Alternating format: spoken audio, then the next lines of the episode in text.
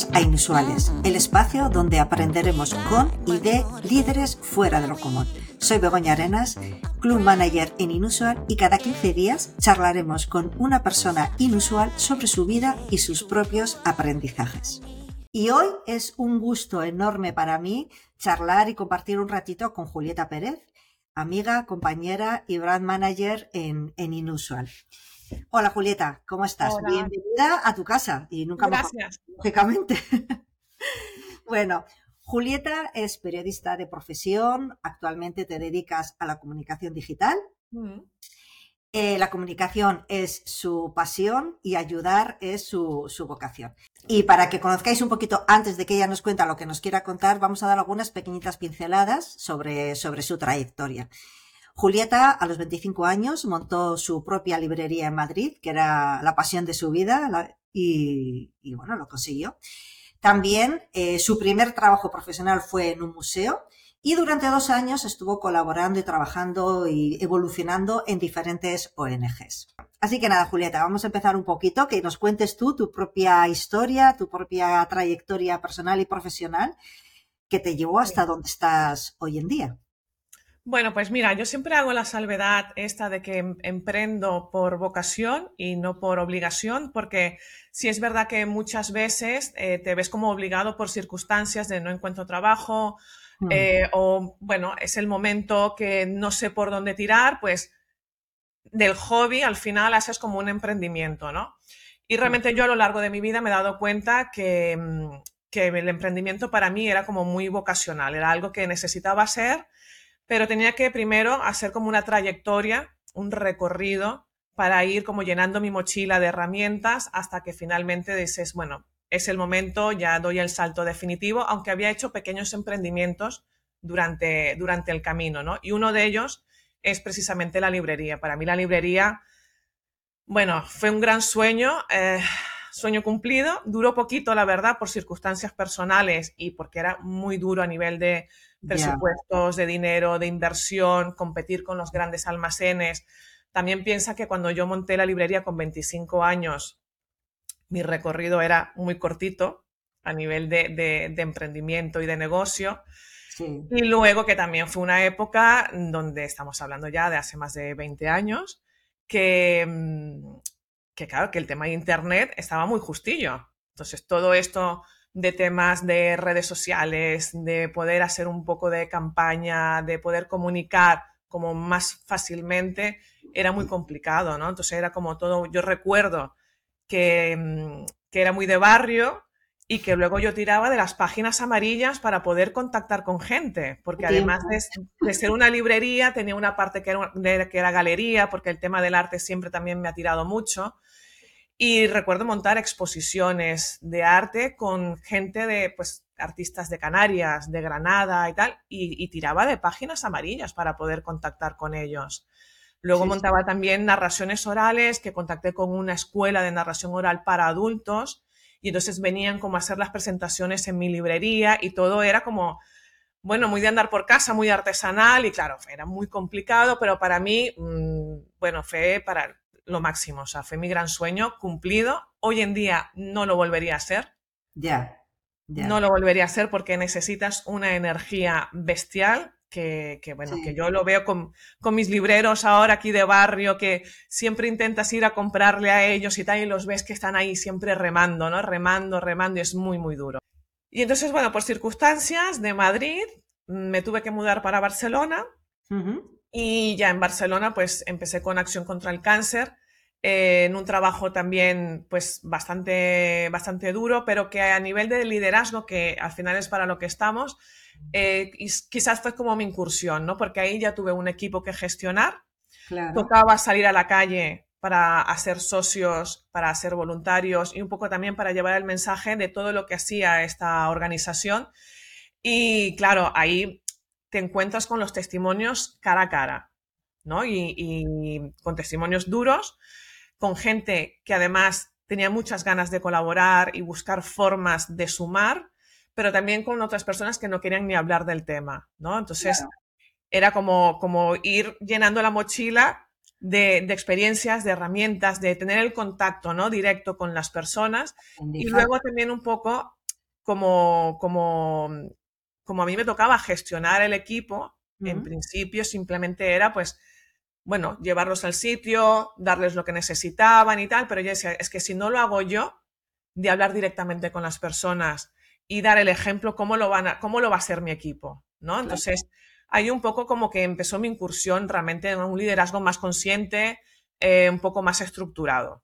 Claro, sí, sí, sí. El, estar con las personas, el ayudarles a hacer bien su trabajo, conseguir unos objetivos y, también ayudar a las personas con las que te encontrabas por en la calle. y poder hablar con tu cliente directamente es, fantástico.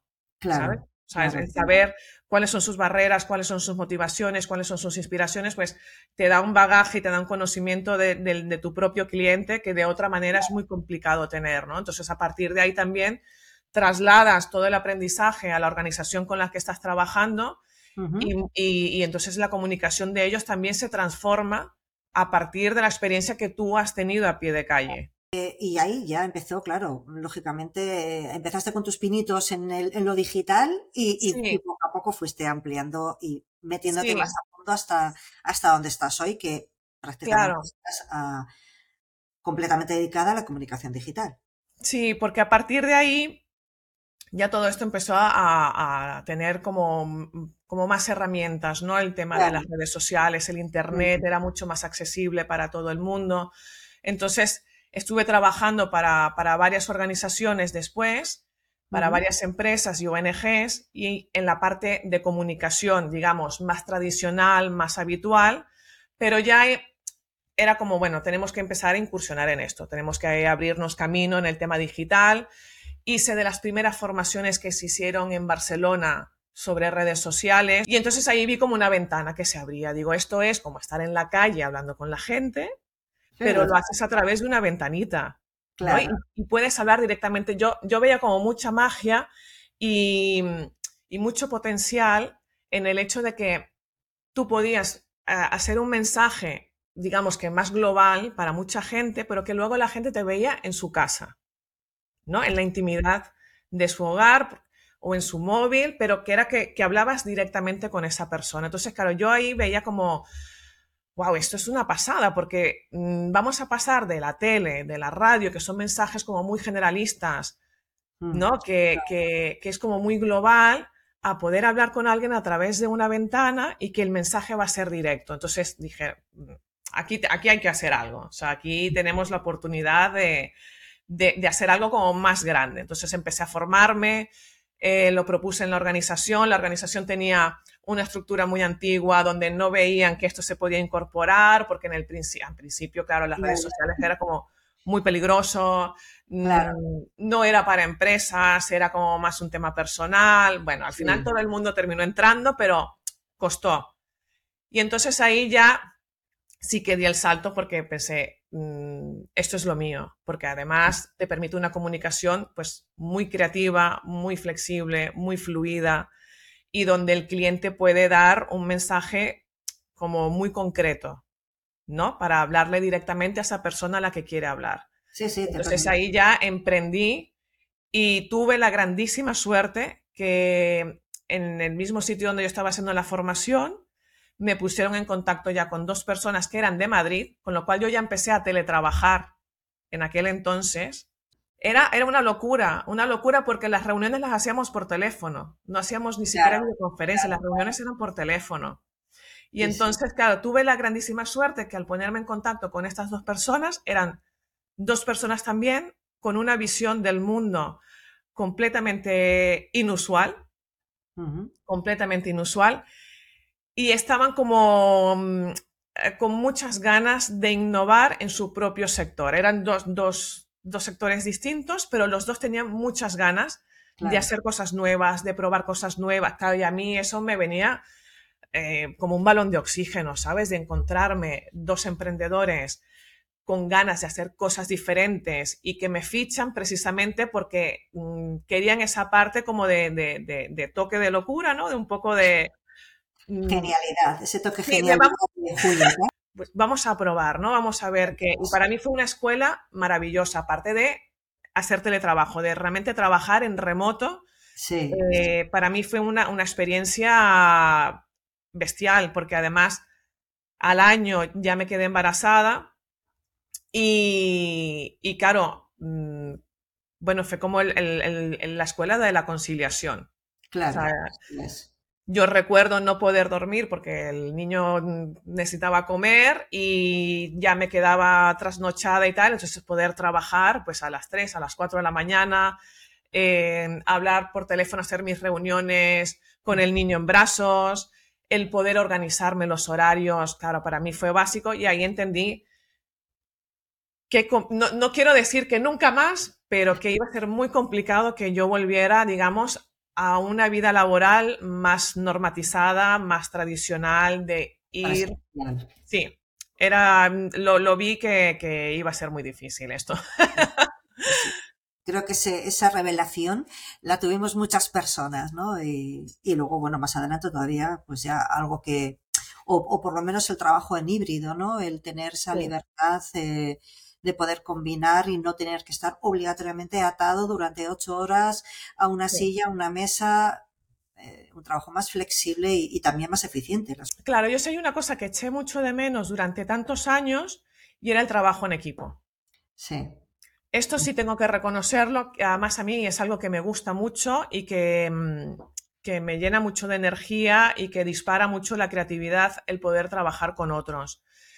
Y yo, pues por más de 10 años estuve trabajando absolutamente sola, porque además mis clientes era como, mm, no tenemos nada eh, escrito en papel, no sabemos realmente hacia dónde vamos, pues mis clientes hacían su faena de gestión y gerencia y yo hacía mi parte de comunicación digital. Entonces, realmente la comunicación era mínima, mínima. O sea, yo puedo decir que a lo mejor hace dos años o menos que empecé a trabajar directamente con, el cliente, a elaborar algo un poco más combinado entre todos y, a empezar a trabajar con equipos otra vez, ¿no? Pero, pero claro, pasé mucho tiempo sola y, y eso lo noto, lo noto, lo echaba mucho en falta mucho. De hecho, me di cuenta de lo mucho que lo echaba en falta cuando empecé en, el programa de certificado de liderazgo inusual.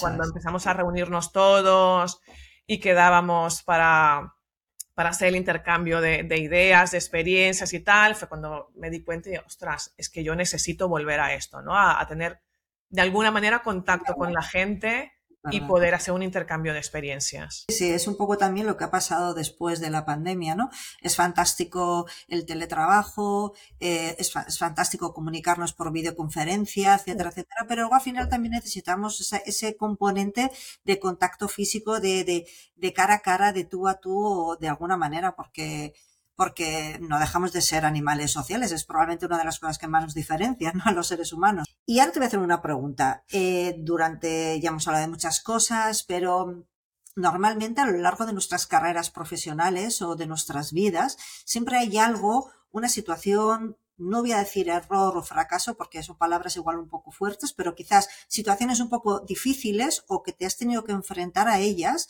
que pueden tener un componente quizás un poco negativo en ese momento, pero que a la larga fue tu mayor aprendizaje y te ayudó a crecer como, como la líder que eres tú hoy en día. Bueno, como dices, hay varios, varios, no, hay muchos, por suerte, hay muchos. Hay muchos aprendizajes mm, que nacen de los errores, de los fracasos, pero si tuviese que quedarme con uno, yo creo que, bueno, yo sufrí una, experiencia bastante negativa porque en un trabajo que tuve sufrí moving durante dos años. Vaya. Y mm, es la primera vez que lo cuento así, digamos, a nivel público. Y estoy hablando que pasó esto hace más de 10 años y aún todavía, mira, te lo, estoy contando y todavía siento cómo se me agita ¿eh? el, corazón. entiendo. Fue una experiencia muy dura, pero realmente fue como mi mayor éxito, ¿no? ¿Por qué, lo, lo considero un fracaso? Lo considero un fracaso porque en ese momento todas las herramientas que yo sí tenía, que me doy cuenta ahora que sí que tenía, no las supe eh, poner a disposición para mi salud o para mi cuidado. ¿Sabes lo que te quiero decir? O sea, yo utilizaba todos los recursos, todos los recursos que yo tenía, toda mi energía, mi fuerza, en, bueno, demostrar que yo no estaba equivocada o mm, en ayudar a los demás, porque al final era dentro de una ONG y entonces mi carrera profesional estaba enfocada en ayudar a otros y en ese momento pues igual me descuidé a mí misma. Claro. Y una de las cosas que a mí me marcó mucho después de tantos años, cuando hicimos el, el programa de certificación de liderazgo inusual, es que cuando terminamos, había un inusual ya con experiencia que dijo, sí, sí, todo lo que habéis concluido de este programa está muy bien, pero tener en cuenta que el liderazgo nace primero por lideraros a vosotros. Eso es. Y a mí eso me tocó muy profundamente porque pensé, aquí, aquí es donde estuvo tu gran error. ¿no? En ese momento donde yo tendría que haber cuidado primero de mí, decidí seguir cuidando de los demás, seguir sacando proyectos adelante porque pensaba, ostras, es que si mm, yo me dejo minimizar, hay mucha gente que va a pagar estas consecuencias, ¿no? Y luego entras como en un bucle, en un bucle mm, muy duro, muy oscuro, muy profundo de qué he hecho yo mal, qué es lo que yo estoy haciendo mal, es mi culpa. Intentas un poco mm, buscar una salida para solventarlo cuando realmente la única salida es la puerta e irte pero no, no fui capaz, no fui capaz de, ponerme yo en el centro y, de, cuidarme a mí misma, ¿no? Por suerte, por mucha suerte, eh, tengo una red de apoyo fundamental, muy consolidada, mis padres, mi familia, mis amigos, sobre todo en este momento mi pareja, que ahora es mi marido, fue para mí una muleta mm, básica y en ese momento y durante años después para poder salir de esto. Ese tipo de situaciones Mm, va como muy enquistada en liderazgos ya desactualizados, ¿no? En, que, ya están, que esto ya pasó, que esto ya pasó. Entonces, estas personas que están gestionando recursos humanos en cuanto se sienten un poco quizás amenazadas o sienten que están quedando en evidencias sus propias carencias, ¿no? Entonces, en vez de intentar sumar, de, juntar, de inspirar, de decir, venga, pues mm, si podéis hacer más, hacer más y yo os voy acompañando por el camino, no, lo sienten como una especie de amenaza y entonces, pues bueno, van un poco pues, mm, pues a intentar anular. Entonces, a partir de, mí, de ahí, yo creo que, que lo he convertido en mi gran éxito porque ha conllevado un camino luego de autoconocimiento, de un trabajo interno muy profundo, muy importante a muchísimos niveles, a muchísimos niveles, que me ha llevado finalmente a donde estoy, a decir, bueno, a ver, ¿qué es lo que quiero? ¿Qué es lo que yo necesito? Durante este tiempo me he dado mi espacio para poder trabajar yo a mi manera. Em, finalmente he tomado conciencia. Bueno, es un tema que, que, mm, que al final te lleva un recorrido que ha sido duro, pero que sigo trabajando en ello y es el, gran éxito de, poder conectar conmigo. Conectar conmigo. el, autoconocimiento, ¿no? Que es algo que lo trabajamos, yo creo que se trabaja tan poco. Y el autocuidado, porque nos han educado no para cuidarnos, porque parece que si te pones a ti en primer lugar es como que eres egoísta, ¿no? Ese, ese mensaje tan tóxico que nos han... Totalmente nos han inculcado, ¿no? Y sobre todo si somos mujeres y madres. Primero los demás y luego nosotras. Cuando si no nos cuidamos, no podremos cuidar a los demás, ni podremos desarrollar nada, ni podemos crecer. Entonces, al final, tienes que cambiar el chip y, decir, no, no, no, yo soy, soy la persona más importante en mi vida y me tengo que cuidar y tengo que cambiar y esto no lo puedo consentir. Bueno, pues muchísimas gracias, Julieta, por compartir, porque me parece que eres muy valiente, porque son cosas muy duras, y compartirlas aquí en abierto, pues hombre, es, un acto de valentía. Así que, Bueno, yo creo que, también de alguna manera ah, espero que, inspire a otros en, su propio liderazgo, en, hacia sí mismo y sobre todo hacia los demás. ¿no? A, cuidar, a cuidar de los demás, que, que es básico y fundamental para que todos podamos crecer. Hablando de la certificación, Claro, cuando que quizás hasta, hasta que no lo escuchas no eres consciente, ¿no? La diferencia que decía Pera, la diferencia entre un jefe y un líder, ¿no? Totalmente. El jefe es el que manda, el que impone, porque lo digo yo y punto, y el líder es el que ayuda a otros a crecer, a progresar, a conseguir sus objetivos. Y es que eso, lo que dices, es que al final te revoluciona el pensamiento, es algo que dices, hostis, porque no me lo dijeron antes. Pero bueno. no, y que además que no te hace falta estar en un cargo de gerencia o en un alto cargo para poder liderar a otros, ¿no? Que al final es una historia del día a día. Es, de salir a la calle y con la gente que te encuentras, con tu vecino, con tus hijos, con tu pareja, con los amigos. O sea, es algo que realmente podríamos extender todos como una red. Porque yo creo que uno de los grandes aprendizajes y que todavía voy regulando, todavía voy regulando, es que mm, yo tengo la tendencia a vaciarme, ¿no? A, darlo todo, a darlo todo. Y es algo que, que, además he rectificado incluso con mis hijos, ¿no? Porque incluso con ellos le decía, es que siempre tienes que pensar que por ti no quede. Tú tienes que darlo todo. Tú darlo todo y que por ti no quede para que luego no tengas esa sensación de, ostras, y si hubiese dado más, que con el tiempo piensas, vale, ok, relaja, no tienes que darlo todo, porque al final te quedas absolutamente vacío. Claro. Vale, pues nada, seguimos hablando de emprendimiento, de... Y hay un tema en emprendimiento, claro, Em, hay algunas personas que lo idealizan. Últimamente se ha tendido mucho como a idealizar el concepto de emprendimiento, ¿no?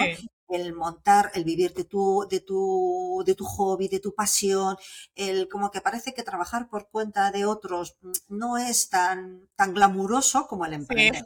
Y la realidad es que el emprendimiento, pues, pues tiene cosas buenas, como algunas cosas que hemos comentado, pero también tiene cosas, pues, un poquito no tan buenas. Bueno, ante estas situaciones que provocan que es el lado más sombrío, entre comillas, del emprendimiento, ¿tú cómo, qué, estrategias tienes o qué mecanismos tienes que te ayudan a mantener la motivación, a mantener un poco el foco, el enfoque, ¿no? Eh, para seguir adelante, a pesar de que las cosas igual en determinados momentos pues, no, sean, no sean tan fáciles. Mira, yo mm, le, le puedo quitar el brillo de un plumazo al emprendimiento, pero de un plumazo.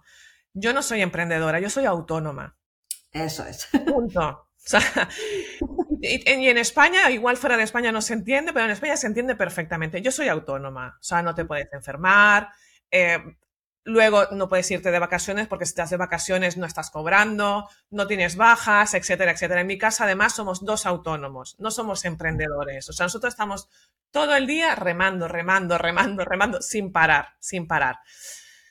Pero ¿qué es lo que me mantiene a mí con energías y con ganas?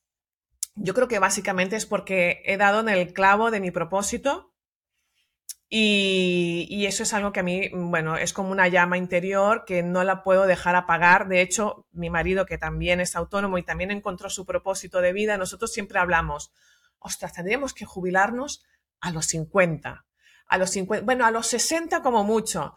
Y luego vas hablando y dices, bueno, nos jubilamos, pero no tanto. O sea, mm, porque vamos a trabajar siempre, porque nuestro trabajo lo podemos hacer por muy mayores que seamos. Podremos seguir haciendo nuestro trabajo porque no es, no es físico, no es tal. Bueno, podríamos reducir un poco las horas, pero seguiremos trabajando. O sea, el tema de, dejar nuestro trabajo no, no, lo contemplamos, no lo contemplamos, porque realmente es algo que, que nos gusta y nos gusta porque, porque hemos dado en el clavo con esto. Yo ahora trabajo con clientes que conectan muchísimo con mi forma de ser, con, mi forma de pensar, con mi forma de vivir, básicamente. Entonces, yo cuando escribo un copy, em, siento que estoy conectando con alguien y que estoy ayudando a alguien. ¿no? O sea, no es la comunicación digital de venta pura y dura. No, es una estrategia para poder llegar a alguien y enviar un, mensaje que realmente te haga crecer, te ayude, ¿no? que, que te acompañe. Entonces, para mí eso es como, como, como, bueno, como el agua para vivir, como el agua para vivir. Y luego también aparte, em, que es como, como, como mi esencia, trabajo con emprendedores para que ellos puedan llevar su propia comunicación digital. Pero desde, desde, dónde lo hacemos? Lo hacemos desde un programa que he creado que se llama Programa Origen, que lo que hace es conectar a ese emprendedor con su, con su propio emprendimiento, el por qué emprendió, cuál es el origen. Entonces es como buscar esa llama, ¿no? Buscar ese fuego que, que se queda tan atrás cuando tienes que pagar las facturas, cuando tienes que hacer tu propia contabilidad, cuando tienes que hacer tú todas las llamadas, gestionar el mensajero, subir el producto, que, que al final, claro, el emprendimiento pierde todo el encanto porque es, es el día a día. Yo los acompaño en reconectar, ¿no? Con, con esa esencia de su propio emprendimiento y luego intentar pulirlo para que encuentren eso que, lo hace único y especial, porque cuando una persona como nosotras decide sacar adelante su propio proyecto, es un proyecto que de todas, todas es único. Está claro. No, es que es imposible que haya dos iguales, aunque tú y yo nos dedicamos a la comunicación digital, lo que tú haces y lo que yo hago no tiene nada que ver. Está claro. Nos podemos complementar, podemos sumar, podemos mm, hacerlo todo como mucho más grande y más especial, pero es muy diferente lo que tú haces a lo que yo hago y sin embargo las dos nos dedicamos a lo mismo. Exacto. Entonces, ese es el acompañamiento que yo hago con emprendedores de manera puntual como tutoría para que ellos puedan conectar con su propio emprendimiento y conecten con su cliente y sepan que lo que están haciendo no es vender, que no están vendiendo, que están dando a otros. ¿Me entiendes? Sea un servicio, sea un producto, sea lo que sea, aunque al final siempre hay una transacción económica, pero estás dando al otro mucho más de lo que tú te crees. Entonces, cuando tú te lo creas, cuando tú realmente te crees lo que estás dando a lo demás y cómo lo estás ayudando, claro, aquello coge, coge otra luz. Es intentar poner el foco realmente donde tiene que ir para, para que coja otra luz. Yo he trabajado con diferentes emprendedores y el final siempre es el mismo. Es como, wow, es que no sabía que yo tenía esto en las manos. Es importante llegar a ese punto em, a, conectar, claro, de la misma manera que tu cliente tiene que conectar con su cliente, tú también tienes que llegar a esa conexión con el cliente. Cuando eso se produce, realmente es emocionante. Es muy emocionante. Muy bonito, o sea, y e, e, esa sintonía, por eso también a veces pasa la contra. Hay un cliente con el que no llegas a conectar y al final dices, pues es que no podemos trabajar juntos. Y ya está. Bueno, esa es una de las maravillas del emprendimiento. Exactamente. Que mm, en cierta medida puedes escoger tus clientes. Pues nada, ya hemos dado un repaso y ahora te voy a hacer una pregunta que el otro día se la, hizo Pera en, el, en, el, club y me encantó, la verdad.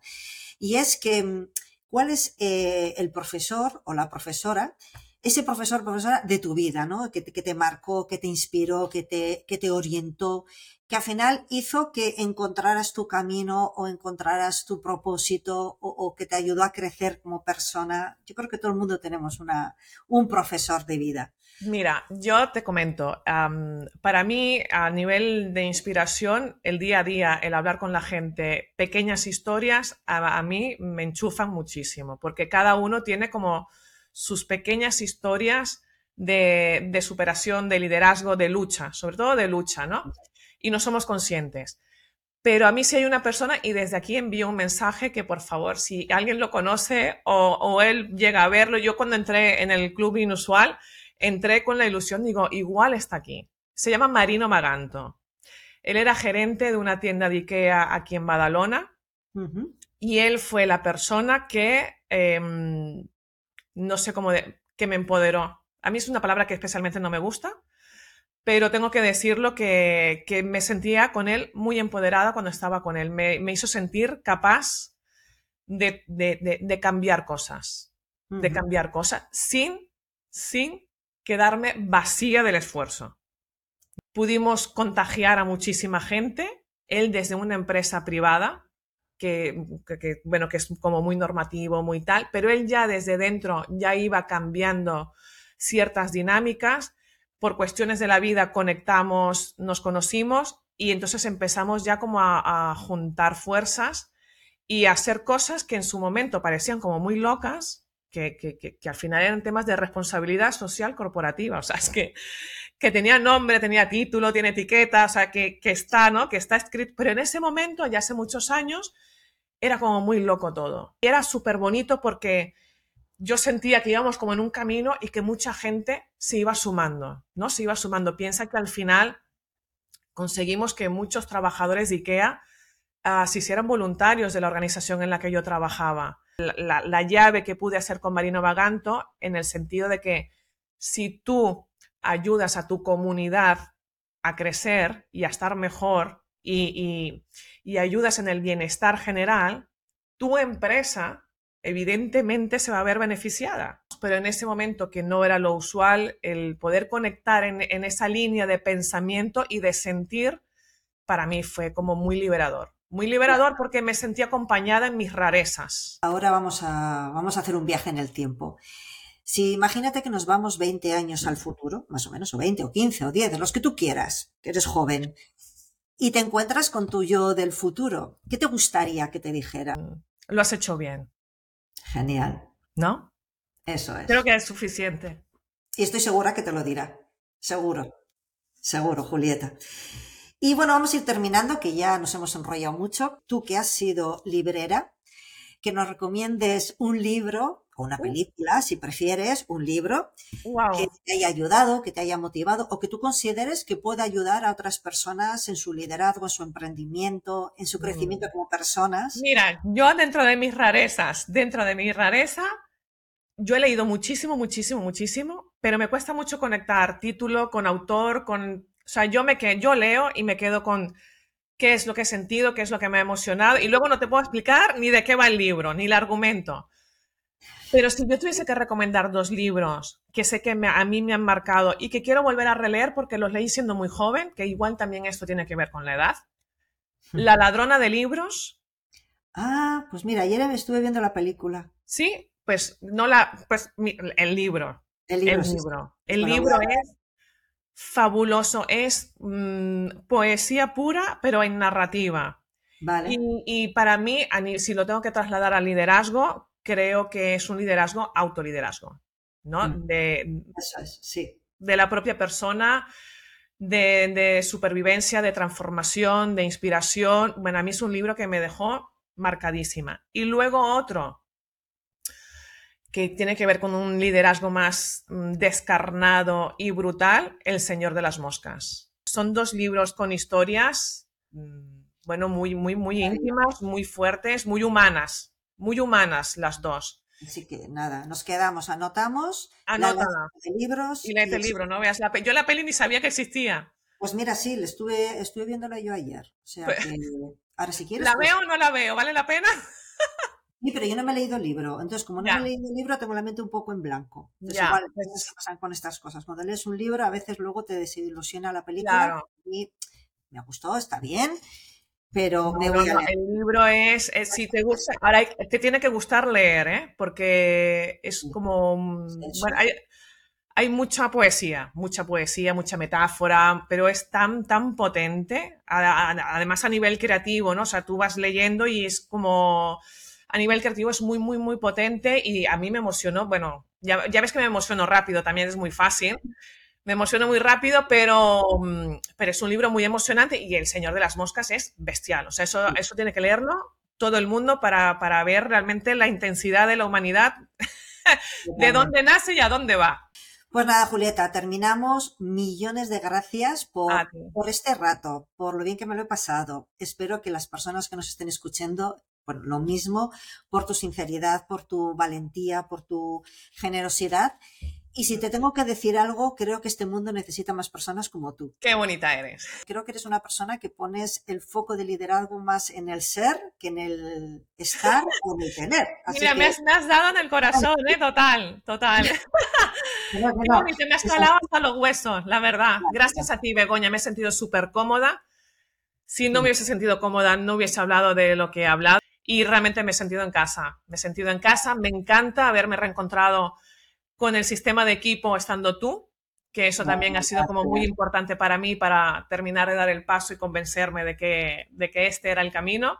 Mm. Y, espero seguir muchos años juntas. Hombre, que sí. muchos años transformándonos, transformándonos juntas y, y bueno, y emprendiendo muchos proyectos, porque con Pera en Inusual, o sea, Cuando un una cosa es la otra. Bueno, muchísimas gracias, de verdad. Gracias, gracias. Y muchísimas gracias a todas las personas que nos habéis escuchado.